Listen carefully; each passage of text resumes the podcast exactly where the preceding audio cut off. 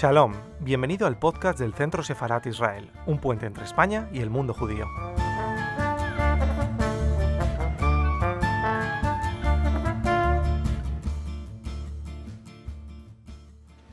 Bueno, y empecemos por el principio.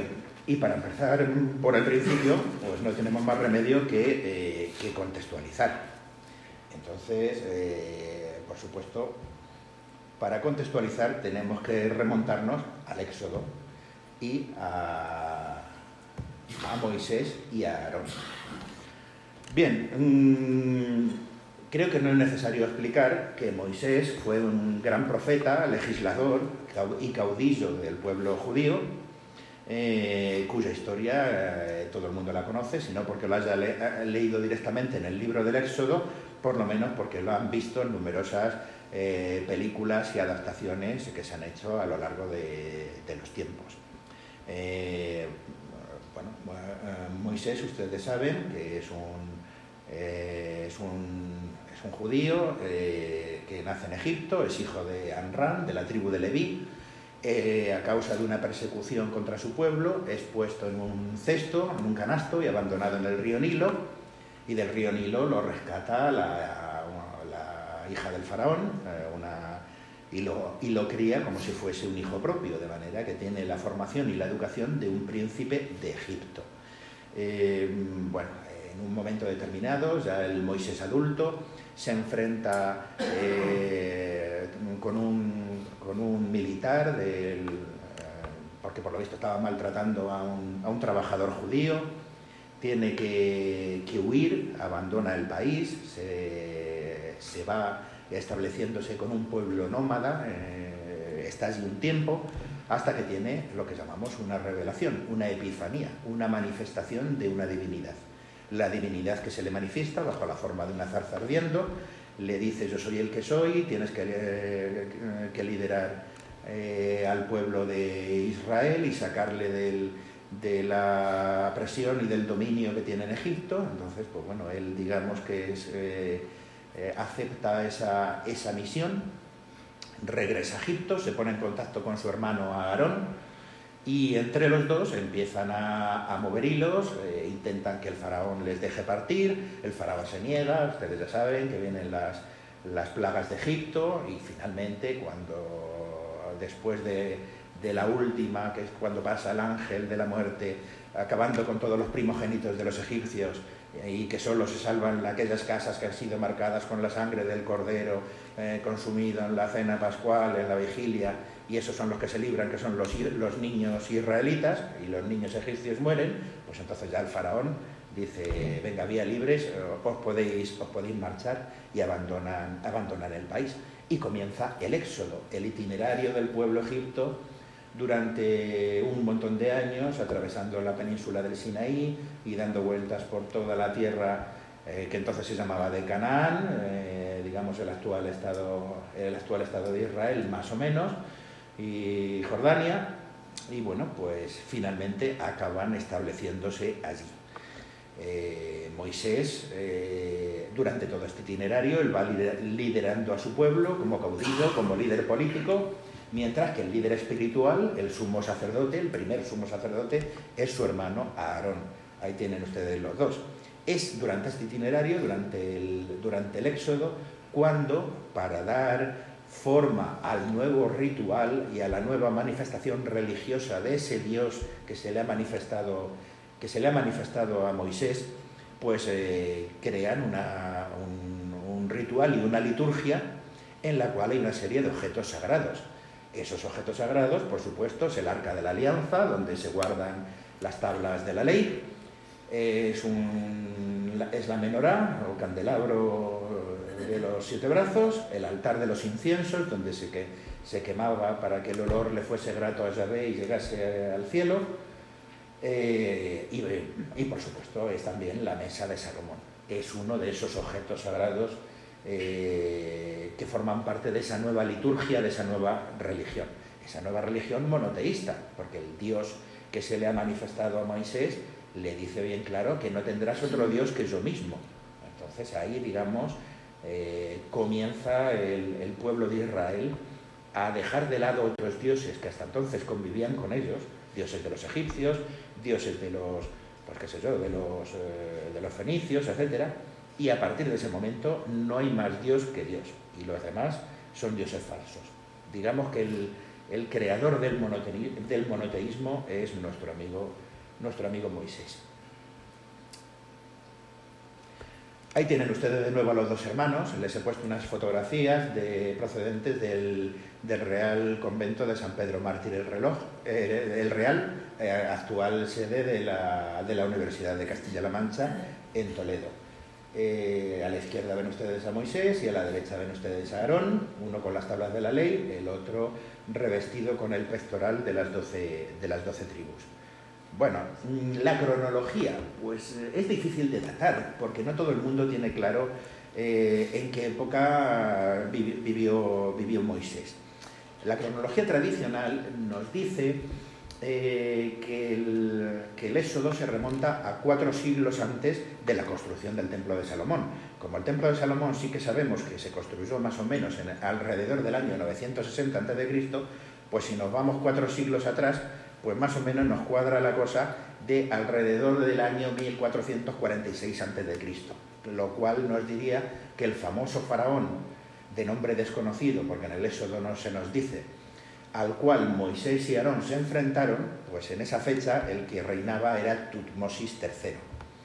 Eh, y entonces incluso se ha llegado a decir que las plagas de Egipto estaban relacionadas con una erupción que hubo en aquella época de un volcán en el Mediterráneo que causó una, una, eh, bueno, una serie de variaciones climáticas o meteorológicas que pudieron ser consideradas como las plagas de, Egipto.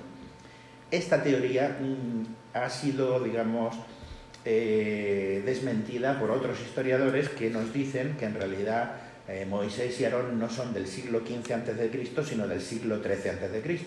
La cronología, digamos, nos cambia unos 200 años y nos ponen como fecha aproximada el 1279 a.C., con lo cual el faraón desconocido, cuyo nombre no se nos dice, no sería Tutmosis, sino Ramsés II.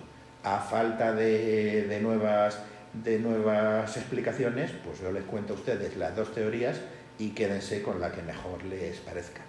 Sí que es cierto que hay algunas, eh, eh, algunos textos eh, de jeroglíficos que hacen mención en una determinada época a unos acontecimientos misteriosos que pueden ser considerados las, las plagas de Egipto, con lo cual la cronología se nos puede ir centrando.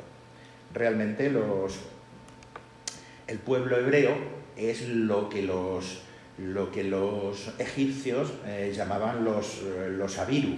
Los Abiru eran un pueblo nómada o seminómada que andaba pululando por esa zona de Asia Menor, que en un momento determinado sí se establece, se establece en Egipto eh, y en otros lugares de alrededor, y que básicamente eran, por un lado, pastores, como todo pueblo nómada se dedicaba al pastoreo, a la vez eran trabajadores manuales, sirvientes y también mercenarios. No eran solamente un pueblo que iba con, sus rebaños de acá para allá, sino que luchaban eh, alquilándose al, rey que les quisiese, que les quisiese contratar como, tropas de, infantería. Eh, bien, eh, en todo caso, esta son los orígenes de Moisés y desde luego en el Éxodo es cuando nos surgen estos objetos sagrados como la mesa, de los, cuales les he, comentado. Y el éxodo es la travesía, la travesía del desierto. Eh, cada vez que el pueblo de Israel se asentaba en un lugar determinado durante este éxodo, durante esta trayectoria que van, que van de, un lado, de un lado para otro buscando la tierra prometida, ellos no solamente montan el, campamento, sino que montan el tabernáculo. ¿Qué es el tabernáculo? Pues el tabernáculo es una especie de tienda o de recinto, un recinto portátil que se monta y se desmonta para facilitar el traslado como un pueblo itinerante que realmente, que realmente eran. Esto es una ilustración del siglo XVII que a partir de la descripción del libro del Éxodo nos reconstruye cómo pudo ser el tabernáculo. Tenía un recinto, bueno, todo esto son lonas, eh, que ven ustedes, no, no son muros de obra, es un, recinto de, de, quita y pon. Y luego dentro del interior había un espacio oculto a la vista que se dividía en dos, en dos recintos, el recinto santo y el recinto santísimo. El santísimo o santo de los santos o santa santorum, si lo decimos en latín. Eh, me disculparán que no se lo diga en, hebreo porque la pronunciación ya es un poco más, más difícil. En todo caso, en este recinto oculto, esta era donde se guardaban algunos de los objetos sagrados, entre ellos eh, la famosa eh, mesa de, Salomón, y luego en el Santo de los Santos, en el lugar tan, tan oculto que solamente estaba reservado para la divinidad, eh, era donde se depositaba el arca de la alianza. Y solo tenía acceso en determinadas ocasiones solemnes el sumo sacerdote. Bien. Bueno, mm, ustedes recordarán la historia de Moisés, finalmente acaban llegando a la tierra prometida, se establecen allí, pero él muere antes de, que se realice ese, ese, asentamiento. A él le sucede, bueno, pues eh, eh, le sucede Josué, eh, y Josué se encarga de, liderar al pueblo de Israel y luego durante distintas generaciones el pueblo de Israel se gobierna por una serie de, líderes o de caudillos, si lo queremos llamar, que son los, jueces. Los jueces, pues eh, eh, hay, unos cuantos, desde Toniel hasta Samuel, eh, y tras el periodo de los jueces, digamos que ya viene el, reino propiamente dicho de, Israel.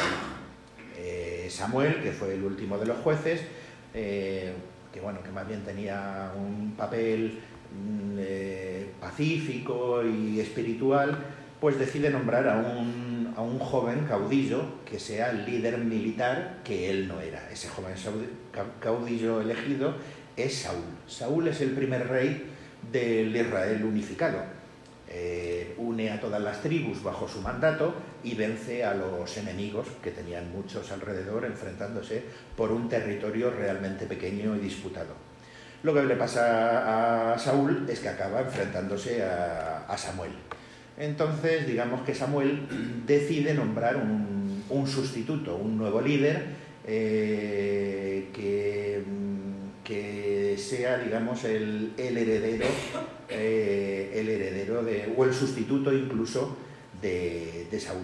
La elección recae en un joven, que no era hijo de Saúl, ni mucho menos, era un joven pastor llamado David, que había ido a la corte eh, y había empezado allí, pues un poco a ser eh, escudero, si lo queremos llamar así, y se dedicaba pues a a, cantar, a tocar música, a danzar. Era, según cuentan los textos, era un joven rubio, de hermosos ojos y buena presencia. Y, bueno, pues eh, Yahvé le dijo a, a Samuel, úngele porque ese es, ese es el, el elegido. El joven David, que está en la corte, ahí le ven ustedes, en, una, en, un cuadro del siglo XIX, tocando el arpa para, para, para el rey Saúl, en un momento determinado, eh, bueno, eh, entra casi por casualidad en una, en una lucha contra un, filisteo gigantesco llamado, llamado Goliat, esa historia seguro que la recuerdan ustedes, y tras vencerlo, un golpe con su onda, eh, una certera pedrada, y de haber ganarse la admiración de todos los soldados, pues entonces eh, Saúl le incorpora al ejército e, e incluso le casa con una, con una de sus hijas. A su vez, eh, David mantiene una, relación de amistad profunda muy, con, con, otro de los, de los hijos, que, de, los hijos de, Saúl, que es Jonatán. las Sagradas Escrituras hay un, fragmento que se nos dice que David a, Jonatán le amaba como a su propia alma. Hay un, salmo que compone, eh, que unos versos que dice, eh, me eras carísimo y tu amor era para mí dulcísimo, eh, más que el amor de las mujeres. Esa amistad profunda entre David y Jonatán se rompe cuando muere, cuando muere Jonatán en una, en una batalla. Y bueno, pues David continúa eh, siendo el, heredero y ese líder que, para, que había sido elegido para suceder a, para suceder al, rey, al rey Saúl. Tras la muerte de Saúl, finalmente David sube al trono.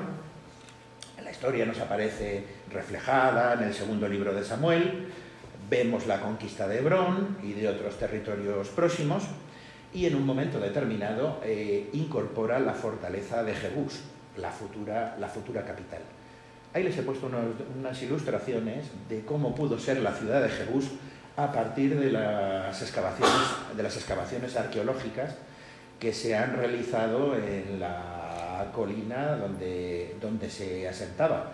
Claro que como después se han construido muchas eh, otras mm, ciudades superpuestas eh, en cronologías posteriores, esto es como Troya, es una, una ciudad encima de otra eh, y resulta muy difícil eh, tener claro qué pertenecía a cada momento a lo largo de los siglos. En todo caso, más, podemos hacernos una idea de cómo, de cómo pudo ser Jebús, la ciudad de los jebuseos, que a partir de su conquista por David y por sus tropas ya no es la ciudad de los jebuseos, ni se llama Jebús, pasa a ser llamada la ciudad de David con ese nombre. La ciudad de David, mm, que en un momento determinado, después, será la que conocemos como Jerusalén. Pero todavía era la ciudad de David. En un momento determinado, cuando se consigue estabilizar la zona, el territorio y pacificarla, pues David decide que va a llevar y a establecer allí el arca de la alianza y los demás objetos sagrados, como la mesa de Salomón, etcétera, eh, que estaban hasta entonces eh, depositados en otro, en otro lugar, lo decide llevar a la, a la ciudad, a la nueva ciudad que lleva su nombre, la ciudad de David, para lo cual se hace una, una gran procesión, el propio rey David va cantando y danzando y con gran con gran ceremonial y grandes muestras de alegría, eh, se van llevando los objetos sagrados desde la casa de Obededón, donde estaban depositados, a la ciudad de David, en jubiloso cortejo. ¿Qué le pasa a David? Pues que en un momento determinado disgusta a Dios. ¿Por qué? Bueno, pues eh, tal vez recuerden ustedes la historia de la relación que tiene eh, David en un momento determinado con Betsabé Betsabé era la mujer de Urias, un militar que estaba a las órdenes de David. David, para quitárselo de en medio, pues lo manda a luchar al frente, poniéndole en peligro, digamos, para, ver si, si fallece en la batalla y me queda el campo libre. Esa, esa relación y ese adulterio disgusta a Dios, que a través de, uno de los profetas, eh, digamos, eh, le Mm, le transmite su disgusto a David. Un disgusto que se incrementa cuando se produce la violación de, una de sus hijas, Tamar, por otro de los hijos, que es Absalón. Eh, esta serie de circunstancias hace que, que Yahvé no acepte eh, la erección de un templo en la, ciudad en la nueva ciudad de David porque no es digno, porque ha pecado. Eh, y, entonces, pues eh, esa, esa, labor, ese, la construcción de ese futuro templo para la divinidad queda reservada para la siguiente generación. Una siguiente generación que está complicada, está complicado el asunto porque los hermanos andaban peleados entre sí, uno de ellos había huido, el otro había había violado a la hermana, bueno, esto era un, poco, un poco conflictivo. Al final, ¿quién hereda? Pues hereda un hijo que no era el primogénito y ni siquiera era hijo de la esposa principal, sino de otra de las esposas. Estamos hablando de Salomón. Salomón acabará siendo el heredero y a la muerte de David será quien asuma la corona. Eh, Salomón lo primero que hace es, eh, digamos, enfrentarse a la oposición, que estaba encarnada por otro de los hermanos, que era Adonías, digamos que depura la oposición y consigue establecer, eh, pues digamos, eh, un reinado ya sin, sin, disputas y sin complicaciones. Salomón mm, ya es el tercer rey del Israel unificado, el tercero y el último. Ya no habrá más reyes porque después de él se dividirá el reino. Aunque eso, esa es otra historia. Su historia la pueden ustedes leer en el, libro de los reyes, en el primer libro de los reyes y en el segundo libro de las crónicas, si tienen curiosidad. Les diré que, bueno, que es un gran, eh, un gran político y un gran administrador. Asentó su reino. Ahí les he puesto una imagen de un cuadro medieval que representa al Salomón joven y de otra pintura que representa el Salomón anciano, dado que, su reino se prolongó durante décadas. Ah, como les he dicho, sentó su reino, firmó la paz con Egipto, casó con una princesa, de, una de las hijas del rey del faraón de entonces, eh, entre otras. Claro, ustedes saben que Salomón tuvo muchas esposas, amén de, un gran número de concubinas. Y el reino durante su época experimenta un gran desarrollo comercial, comercial, e, económico y por supuesto político, dado que se, va sentando y va expandiéndose poco a poco. ¿Qué, le pasa en la vejez? Pues le pasa lo mismo que a su padre, que disgusta, disgusta a Dios, porque eh, incitado por alguna de sus esposas extranjeras, eh, adora también a otros dioses. Adora a la diosa Astarte, por ejemplo, o adora a Micolm y algunas otras divinidades de los pueblos vecinos. De los pueblos vecinos, eh, esto, evidentemente, causa de nuevo el disgusto y los celos de Yahvé, que no tendrás otro Dios que yo, lo cual, evidentemente, pues, eh, digamos, pone a Salomón durante un tiempo una eh, etapa de que ya no es el favorito y el bendecido por la divinidad y por sus representantes en la tierra. Eh, finalmente Salomón se arrepiente y escribe una serie de obras morales como es el libro de los Proverbios. También podemos citar uno de los más bellos poemas de amor de la literatura antigua, que es el Cantar de los Cantares, que como obra literaria ya merece la pena eh, mencionarla y, leerla de vez en cuando. Eh, bien, mm, hay que decir que Salomón eh, es famoso sobre todo por su sabiduría. ¿Por qué? Pues esto es porque recién llegado al trono es lo que le pide a, a Yahvé, no le pide poder político, no le pide que su reino crezca y se desarrolle, no le pide grandes riquezas, ni le pide mujeres, ni le pide otros oscuros objetos del deseo. Simplemente le pide sabiduría le dice, da a tu siervo un corazón prudente para poder discernir entre lo bueno y lo malo. Y Dios le da esa sabiduría, esa sabiduría que vemos en algunas historias, como la historia de las dos madres que se disputaban un bebé. Y bueno, eh, también lo vemos que esa fama de hombre sabio llega hasta, hasta países extranjeros, entre ellos al país de los sabeos, al país de la reina de Saba. Y me voy a detener un poquito porque esto también tiene relación eh, con nuestra historia. La historia de la reina de Saba y del rey Salomón, eh, bueno, nos aparece, entre otros textos, en el primer libro de los reyes y en el segundo libro de las crónicas.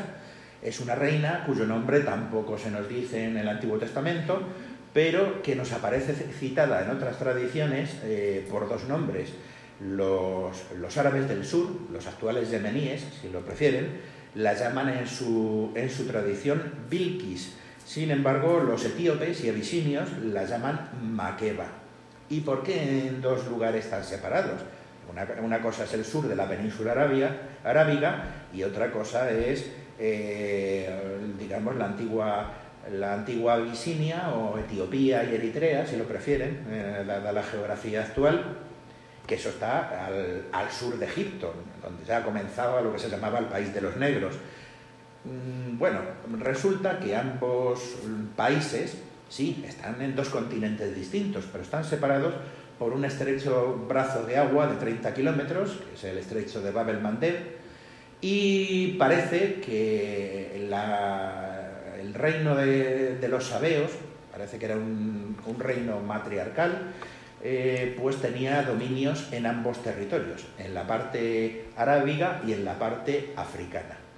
Tradicionalmente siempre se ha considerado que el país de los sabeos estaba pues, en el sur del Yemen, pero eh, sí que debió tener eh, propiedades y administrar terrenos al otro lado del estrecho y ahí se ve la relación entre ambos países que se dicen a sí mismos herederos, herederos de la, de la, reina, de la reina de Saba y de reivindicando la herencia, la herencia de los sabeos y de rebote la herencia de Salomón. Bueno, eh, ustedes saben que la historia de la reina de Saba y de Salomón es un, eh, es un referente completo en la literatura y en la cultura popular de nuestros días, pero no solamente de nuestros días, también en el, en el mundo, digamos, mm, eh, echando siglos atrás. Les podría citar a uno de los discípulos de Calderón de la Barca, Álvaro Cubillo, que ahora mismo no es muy conocido, pero que en aquellos tiempos en el barroco, escribió una obra titulada El mejor rey del mundo, que hacía referencia a la historia de Salomón y la reina de Saba.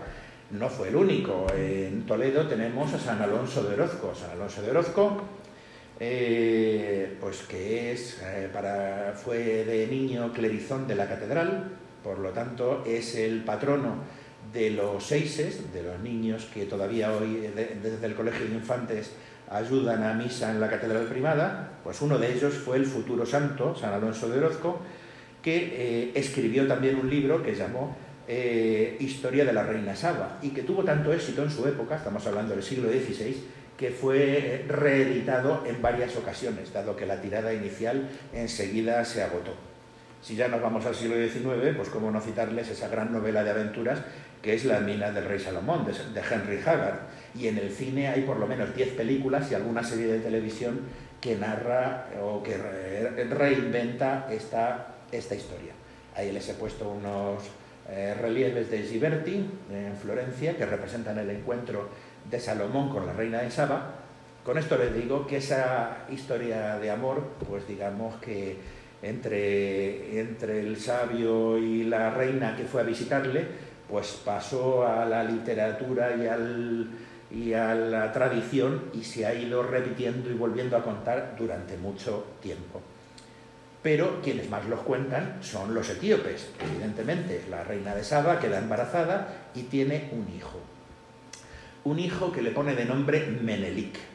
Menelik es el origen de la llamada dinastía salomónica. Se considera que es el primer gobernante eh, de sangre de Salomón en la dinastía real que a partir de entonces va a gobernar Etiopía.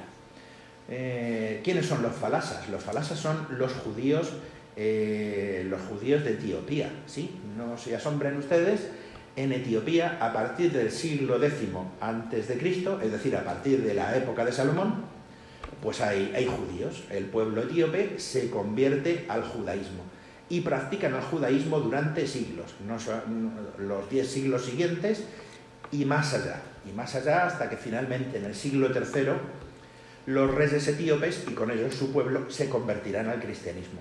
Pese a ello, pese a esta conversión que tiene lugar 1300 años después del momento que estamos hablando, eh, seguirá habiendo judíos en, en Etiopía.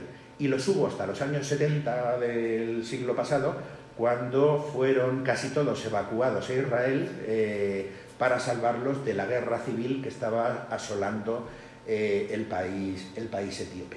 Bien. Eh, ese judaísmo mm, de Etiopía se transmite a través de los reyes que van gobernando el país desde entonces, a través de Menelik, el hijo de la reina de Saba, de Maqueba, como le llaman ellos, del hijo de Maqueba y del rey Salomón.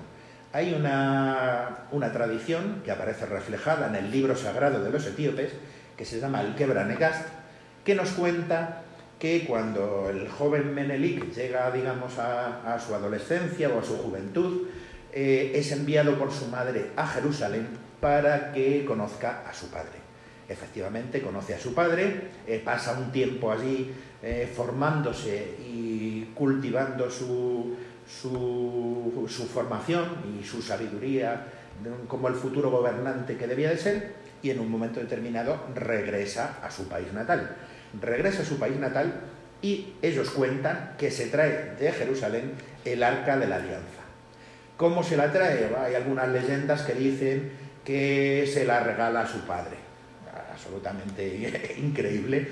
Hay otras leyendas que lo que dicen es que eh, es que él manda hacer una copia exacta, da el cambiazo para que no se den cuenta y entonces se le trae la verdadera a, su, a su país, a Etiopía y que desde entonces está guardada en la ciudad, eh, la ciudad sagrada de Aksum y que allí estará todavía escondida en algún sitio. Aksum es la ciudad sagrada tanto de los judíos etíopes como de los cristianos etíopes. Es, eh, digamos, que esa ciudad sagrada será donde, según el Quebranegast, se guarda el arca de la alianza. Bueno, es una, es una teoría que ahí está. Eh, igual Indiana Jones no se hubiera ido a buscarla a otro lugar si, se hubiera enterado, pero eh, como no vamos a hablar del arca de la alianza, sino de lo que estamos hablando es de la de la mesa de Salomón, pues no me, voy, no me voy a entretener más en este asunto. Dejamos eh, de momento ahí el arca de la alianza y regresamos, y regresamos a Jerusalén. Regresamos a Jerusalén de tiempos de Salomón y Salomón construye construye en esa ciudad que había sido la ciudad de David, su padre, y que antes había sido la capital de los jebuseos, construye en un lugar destacado, en una colina, el gran templo que no pudo hacer su padre David. Salomón sí que lo hace. Sí que lo hace y lo hace, mm, digamos, reconstruyendo la distribución de espacios eh, que había en el antiguo tabernáculo, ese santuario portátil hecho con lonas, con tiendas de campaña, eh, mm, pues eh, esa distribución la hace en el, nuevo, en el nuevo gran templo de Salomón. Al igual que en el tabernáculo, hay un vestíbulo, hay un lugar santo y hay un lugar, el santo de los santos, eh, que es donde está restringido su acceso y ahí no podía pasar nadie más que el sumo, el sumo sacerdote. les diré respecto al templo de Salomón, bueno, que al igual que en el santuario, en el tabernáculo, en el lugar santo se coloca la mesa, el altar de los perfumes y la menorá, y en el lugar santísimo es el que está reservado exclusivamente para el arca de la alianza, que es considerado el escabel de Dios. Ahí eh, es el sitio santísimo al cual ya no entra, ya, ya no entra nadie. El primer templo de Salomón dura pues desde el año, digamos, 960 más o menos antes de Cristo hasta el 586 antes de Cristo, unos cuatro siglos, porque es destruido por Nabucodonosor II cuando vence a los israelitas, conquista su capital y destruye el templo. Y es cuando comienza el famoso cautiverio de los judíos en Babilonia, pero bueno, de esto no hablaremos ahora. Eh, hablaremos Ahí tienen ustedes un grabado decimonónico de los objetos sagrados del templo. En la parte de arriba a la izquierda pueden ver cómo pudo ser la mesa de Salomón, el arca de la alianza en el centro, la gran menorá o candelabro a la derecha y luego en la parte inferior pueden ver ustedes el famoso altar donde se quemaban perfumes, el altar de los inciensos, eh, otro altar mayor que existía donde se hacían los holocaustos. Esto quiere decir que los animales que eran degollados y sacrificados ritualmente, luego su carne no se consumía, sino que se quemaba ofreciéndola en sacrificio eh, a Dios en ese, en ese altar. Y luego pues tienen también una especie de, de pila donde se lavaban los sacerdotes para purificarse. Son los distintos objetos sagrados del templo. Ahí pueden ver un grabado con otra hipotética representación de la mesa, y un sumo sacerdote con el incensario en la mano y ven que lleva atado al pecho el famoso pectoral, era una pieza atada con cadenillas de oro que tenía redistribuidas en tres filas de, cuatro diferentes piedras preciosas o semipreciosas, cada una de las cuales representaba a una de las doce tribus de Israel. Concretamente, en, el, en, el, en los tiempos de, Salomón, el que es el, el sumo sacerdote, el décimo empezando a contar desde Aarón, eh, pues es Sadoc. Sadoc y sus descendientes, que son llamados los sadoquitas, controlarán los rituales, la liturgia del templo durante siglos, hasta que eh, muchos, 800 años después, en el siglo II a.C., se produce la revuelta de los macabeos. Pero esta es otra historia. Les hemos dicho que los, sacerdotes eh, son los, hijos y sucesores de, de Aarón, el hermano, el hermano de Moisés el, digamos que cuando muere Aarón le sucede su hijo Eleazar. Eleazar es un nombre que luego tendrán otros sumos sacerdotes de tiempos posteriores, no es el único Eleazar. El primero fue el hijo de Aarón y a partir de ahí empieza, empieza a contar y sus eh, sucesores van controlando eh, los rituales en, el, templo de, en el templo de Salomón.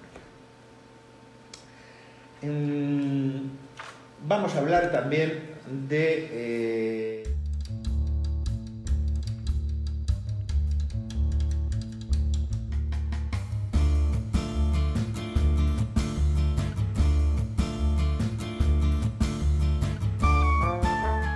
Gracias por escucharnos. Recuerda que también nos puedes seguir a través de Instagram, Facebook y Twitter con el usuario arroba Centro Sefarat Israel o si lo prefieres en nuestra página web www.sefarat-israel.es.